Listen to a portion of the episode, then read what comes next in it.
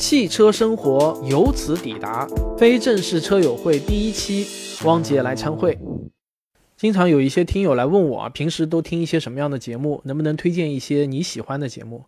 那今天呢，我干脆就这个话题呢，做一期节目来跟大家闲聊一下。我觉得听什么节目这件事情啊，严重依赖于你是在什么样的场合下听。有些场景下呢，就是有合适或者不合适的节目的。比如说啊，如果你是在睡前助眠用的，那显然就不适合听很闹腾的音乐或者那种悬疑惊悚的广播剧，对吧？当然，有些人可能有这样的特殊能力啊，就是越恐怖睡得越香。那这个我就没办法了，我只能说你厉害哈，别跟我们凡人一般见识。我们大多数人呢，应该还是喜欢听一些安安静静的深夜音乐电台或者那种烧脑的科普节目来伴睡的。我知道啊，在我的听众当中呢，有很大一部分群体是在开车的时候打开喜马拉雅听节目。其实啊，我也不例外，只要上了车，就肯定要打开喜马拉雅听节目的。所以呢，我今天呢就跟大家聊聊我在车上听喜马拉雅的一些经验介绍。我先从硬件说起啊，因为每个人车的型号、功能不同，具备的收听条件也有所不同。我呢也算是一个老司机了吧，二十多年前我就有自己的第一辆车了，啊，那辆车我还记得是国产的吉利豪情啊，五万块钱一辆。后来呢，我还换过五六辆车，现在当然开的是新能源车了啊。我开的是比亚迪的唐纯电动版，所以啊，我可以说啊，大概是汽车在中国老百姓当中逐渐普及开来的一位见证者，也几乎完整经历过汽车硬件的升级过程。我想呢，凡是握过方向盘的朋友，都会自然而然的产生开车的时候听点什么东西的需求。如果直接用手机的喇叭放出来听的话，那效果一般是难以接受的，音质差也就算了啊，主要是车内的噪音呢，一般会比较大，尤其是上了高速之后。手机喇叭的音量太低呢，才是最不能忍受的缺陷。因此呢，我们首先要解决的就是如何把手机的声音接入到我们的车载音响系统中，用车载的喇叭把想听的节目放出来。最早的解决方案呢，是买一个车载的 FM 发射器。那我至今还收藏着一个有喜马拉雅标志的定制版，这是有一次啊，喜马拉雅搞线下活动时候的一个小礼品。这个小玩意儿呢，是插在点烟器上的，相当于是一个小型的广播电台的发射器。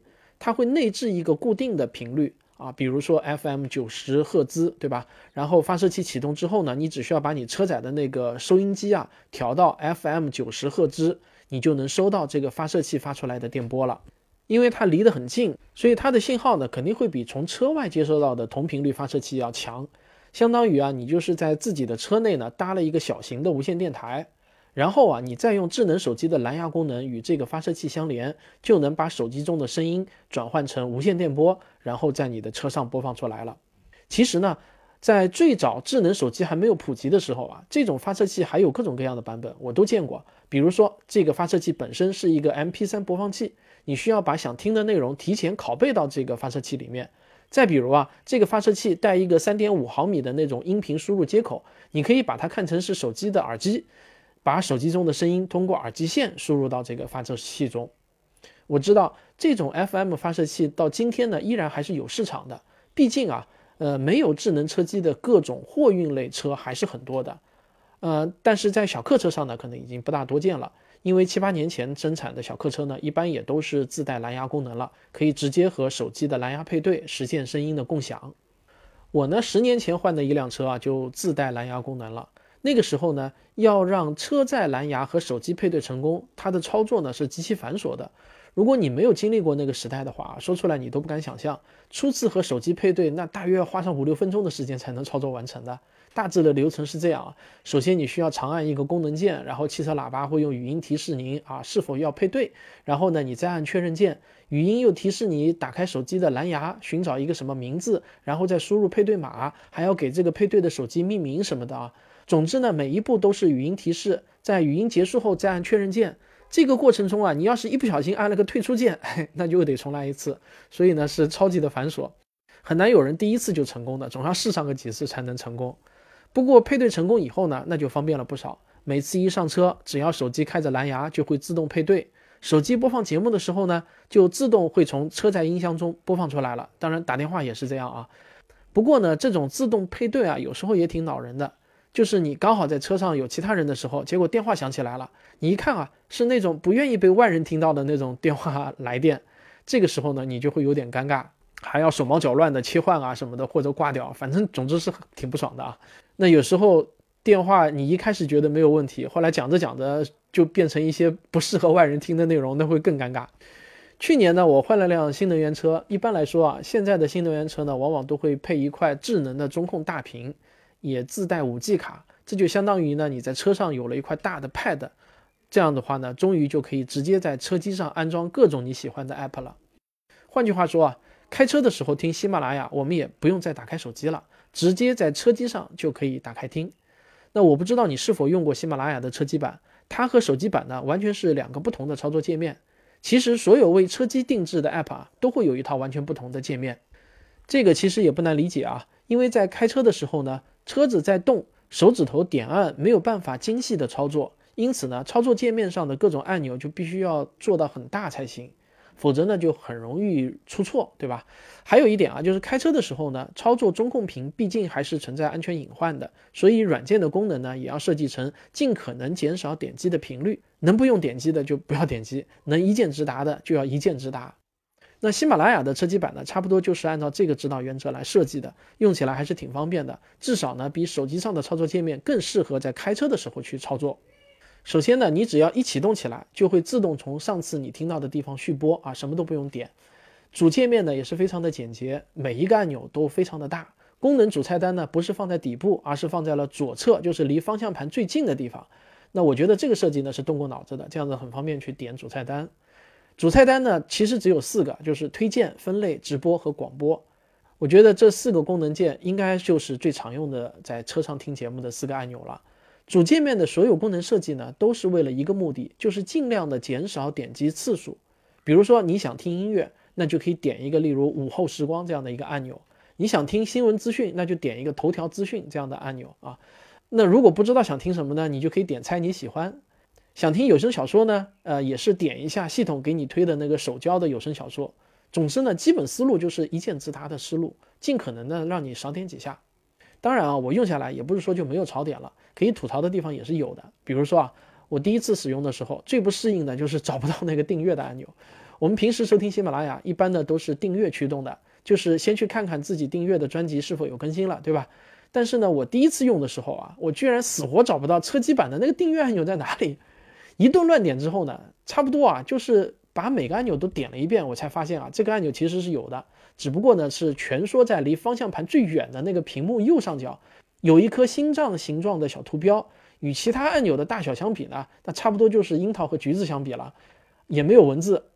从这个按钮点进去，才相当于是手机版上的那个订阅图标，里面有你订阅的所有专栏。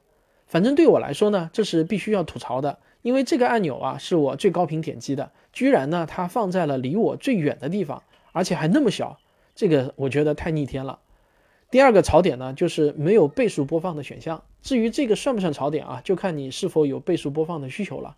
如果你有的话，你自然明白我为什么说它是一个大槽点了。如果你平时没这个习惯，那自然也就无法和我共鸣了。下面呢，我跟你讲一讲，我一般开车的时候都听一些什么样的节目。对我来说啊，上车的时候选择播放什么节目，最大的决定因素呢，是我预期的行车时间。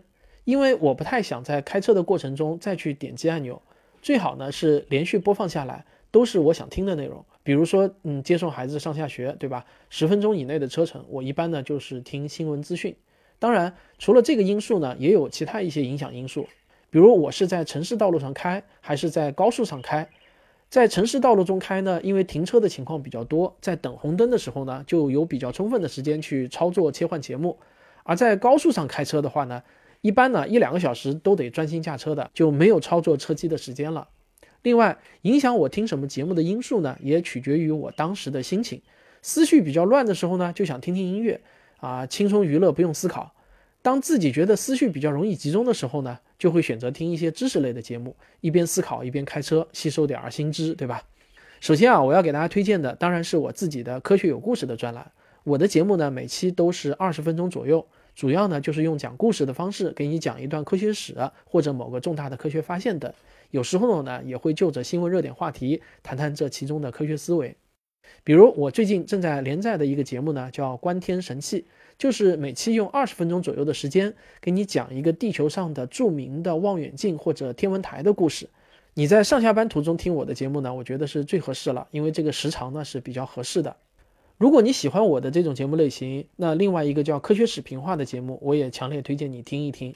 吴金平老师呢，用一口金片子给你讲科学史故事，啊，幽默诙谐，通俗易懂，但又不失严谨专业，风格是极为鲜明有特色啊。我给大家放一段，你就知道是什么味道了。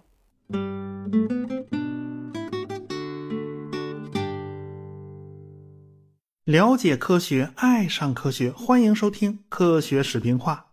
上文书讲到了美国和苏联两个国家协调一致啊，要实现太空里头宇航员握手啊。对于这种事儿来讲呢，主要工作其实是在地面上完成的啊，太空里完成的呢，那是最后一步。所以，美国和苏联的技术人员呢，就进行了多次沟通，对所有的技术问题呢，都找到了一套行之有效的解决方法。比如说对接的问题呀，啊，双方必须统一对接机构啊。过去的对接机构呢，都是分公母的呀，啊，都是飞船和空间站对接，或者呢飞船和登月舱对接啊，但从来没干过两艘飞船对接的。到底谁是公的，谁是母的呀？你弄俩公的碰一一块儿都插不到一块儿是吧？那那就不能再分公母了，就必须用周边对接机构啊，这个任意两个飞行器都能给对接在一块儿。你光有了接口还是不行啊！这个因为美苏双方那气压都不太一样啊。美国人用的是三分之一大气压的纯氧，苏联人用的是百分之七十五大气压的空气。说实话，苏联本来都是用一个标准大气压，为了迁就美国人，不得已就调低一点啊，咱降到百分之七十五，大概相当于三千米高的山上这个气压，呃，人呢还是能受得了的。当然。如果你受不了像我和吴金平这样有比较浓浓的地方口音的节目，那我向你强烈推荐旭东老师的《原来是这样》专栏。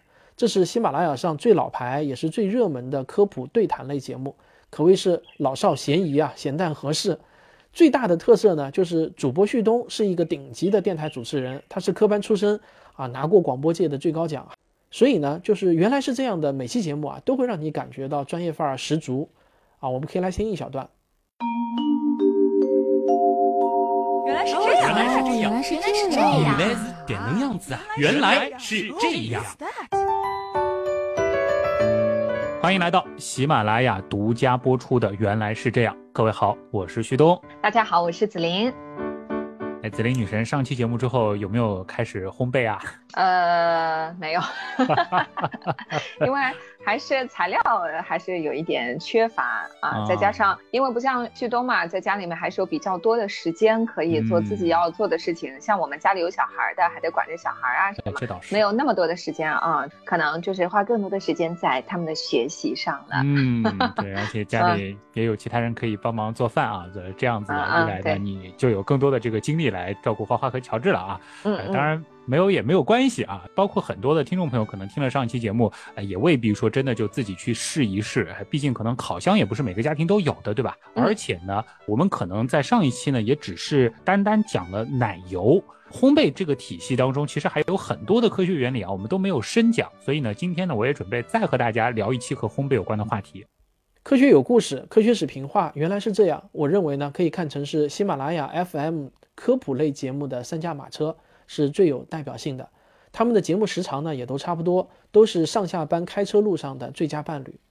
有时候啊，我也会听一些短平快的科技新闻，比如在送孩子上下学的路上，因为时间比较短，不适合听长节目，呃，因为听到一半被打断总是不太爽嘛。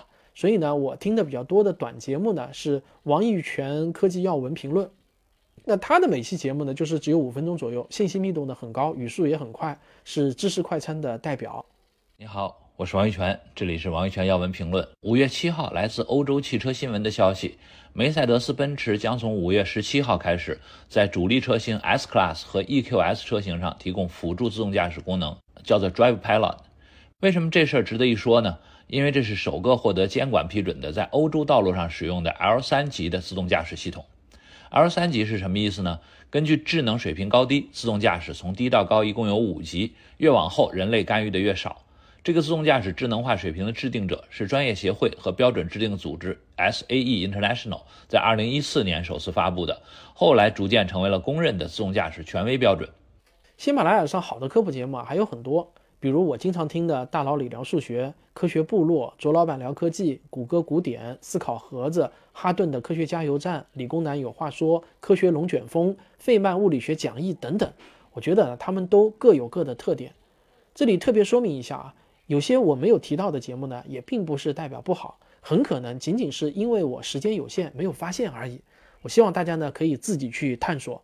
但是我也需要大家注意一下，也并不是说所有挂在这个科普类目下的节目呢都是科普节目，有些呢可能是打了一些擦边球，也被挂在了下面。还有一些节目呢，看名称好像是讲科学，其实呢是在讲一些都市传说或者神秘主义的奇闻异事等等啊。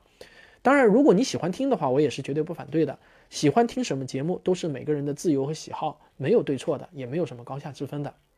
不过啊，喜马拉雅上有一个频道叫健康养生。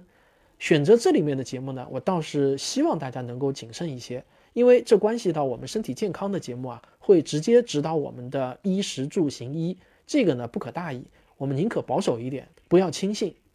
那这类健康养生类的节目呢，我也是听的，我听的比较多的呢是华大基因 CEO 尹烨老师开的节目，叫《天方夜谭》。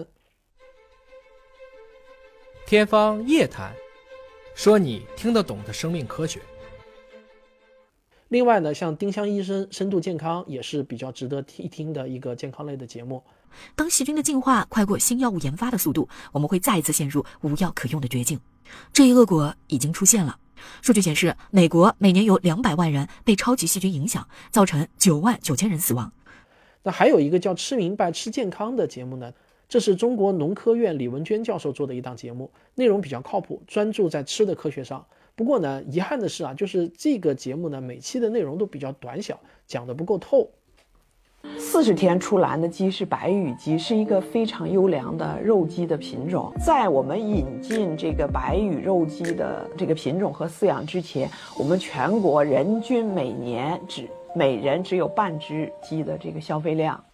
喜马拉雅其实是一个大宝库，里面的好节目呢实在是太多了。我刚才提到的只是九牛一毛，关键呢还得你自己去探索。比如上海静态管理之前没多久啊，我开车出门，喜马拉雅呢就给我推荐了一个叫《百车全说》的节目，是专门说与汽车相关的内容的。原本我这个人呢，其实对车啊并不是很感兴趣，尽管是个老司机啊，开了很多年的车，但是其实我对车不是太感兴趣。那我也从来没有主动去关注过一些说车的节目，但是他那天推荐过来了呢，我就点了听了一下。哎，我发现还真的是一个好节目，而且是一个非常老牌的节目，我居然也是刚刚才知道。可见啊，这个喜马拉雅是多么巨大的一个宝库。像我这样的这个老听众了，也有很多好节目从来没有听过。那刚才我介绍的这些呢，实际上都算是自媒体，是依附于喜马拉雅这个平台的自媒体节目。但其实啊，由喜马拉雅官方自己制作或者合作制作的节目，也是一个巨大的宝库。比如有一个频道叫超级制作。这就是一个喜马拉雅的官方自制频道，里面的节目呢制作都很精良，基本上你随便找一期来听都是高水准的。喜马拉雅参与制作的很多广播剧的质量呢也是顶级棒，非常高啊。比如首屈一指的就是《三体》广播剧，那绝对是豪华的配音团队啊，电影级别的音乐音效制作。那如果你跟我一样是一个科幻迷的话，这个广播剧是绝对不能错过的，完全可以脑补出看电影的感觉。丁仪盯着汪淼。汪淼沉默了许久。丁博士，这个事情真的就发生了，是吗？丁仪将手中的两杯酒都仰头灌了下去，两眼直勾勾的看着台球桌，仿佛那是一个魔鬼。是的，发生了。近年来。基础理论研究的实验验证条件渐渐的成熟了，有三个昂贵的台球桌被造了出来，一个在北美，一个在欧洲，还有一个你当然知道的，在中国的良乡。最后呢，我还想说啊，可能很多人不知道，用喜马拉雅听传统广播电台的节目也很方便，在车机版上可以直接在功能菜单上点击广播这个按钮，就能收听到全国最优秀的那些广播电台。开车的时候了解路况信息，听最新的时事新闻，其实你根本就不用切换到车载的自己的那个广播电台的那个功能上啊，直接在喜马拉雅中就能听了，还不会出现信号不稳定的情况，切换台呢还非常的方便。所以啊，我现在基本上上了车以后呢，默认就会打开喜马拉雅的车机版。我觉得啊，它基本上能够满足我边开车边听新闻、听知识、听音乐的所有需求。好，那就这样，今天就闲聊这么多，我们下期再见。